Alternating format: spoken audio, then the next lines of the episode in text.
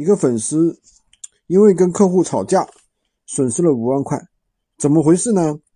原来啊是这个客户的话态度比较刁蛮啊，然后呢他非得要退货，我们这个粉丝呢就不给他退，我们这个闲鱼卖家不给他退，不给他退呢，然后呢这个客户气不过就投诉了，投诉了之后呢，闲鱼就把店给他封了，封了之后呢，那你少一个店铺那不好整啊，就去。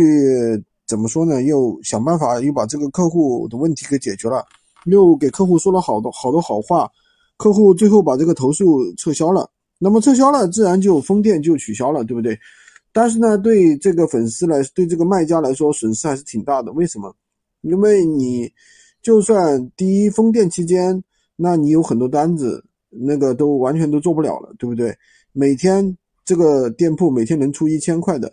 赚一千块的，那你每天不都损失了吗？第二个，封店之后，就算再解开，它在很长一段时间都没有流量推送的，那这个情况下，那你也是很吃亏的。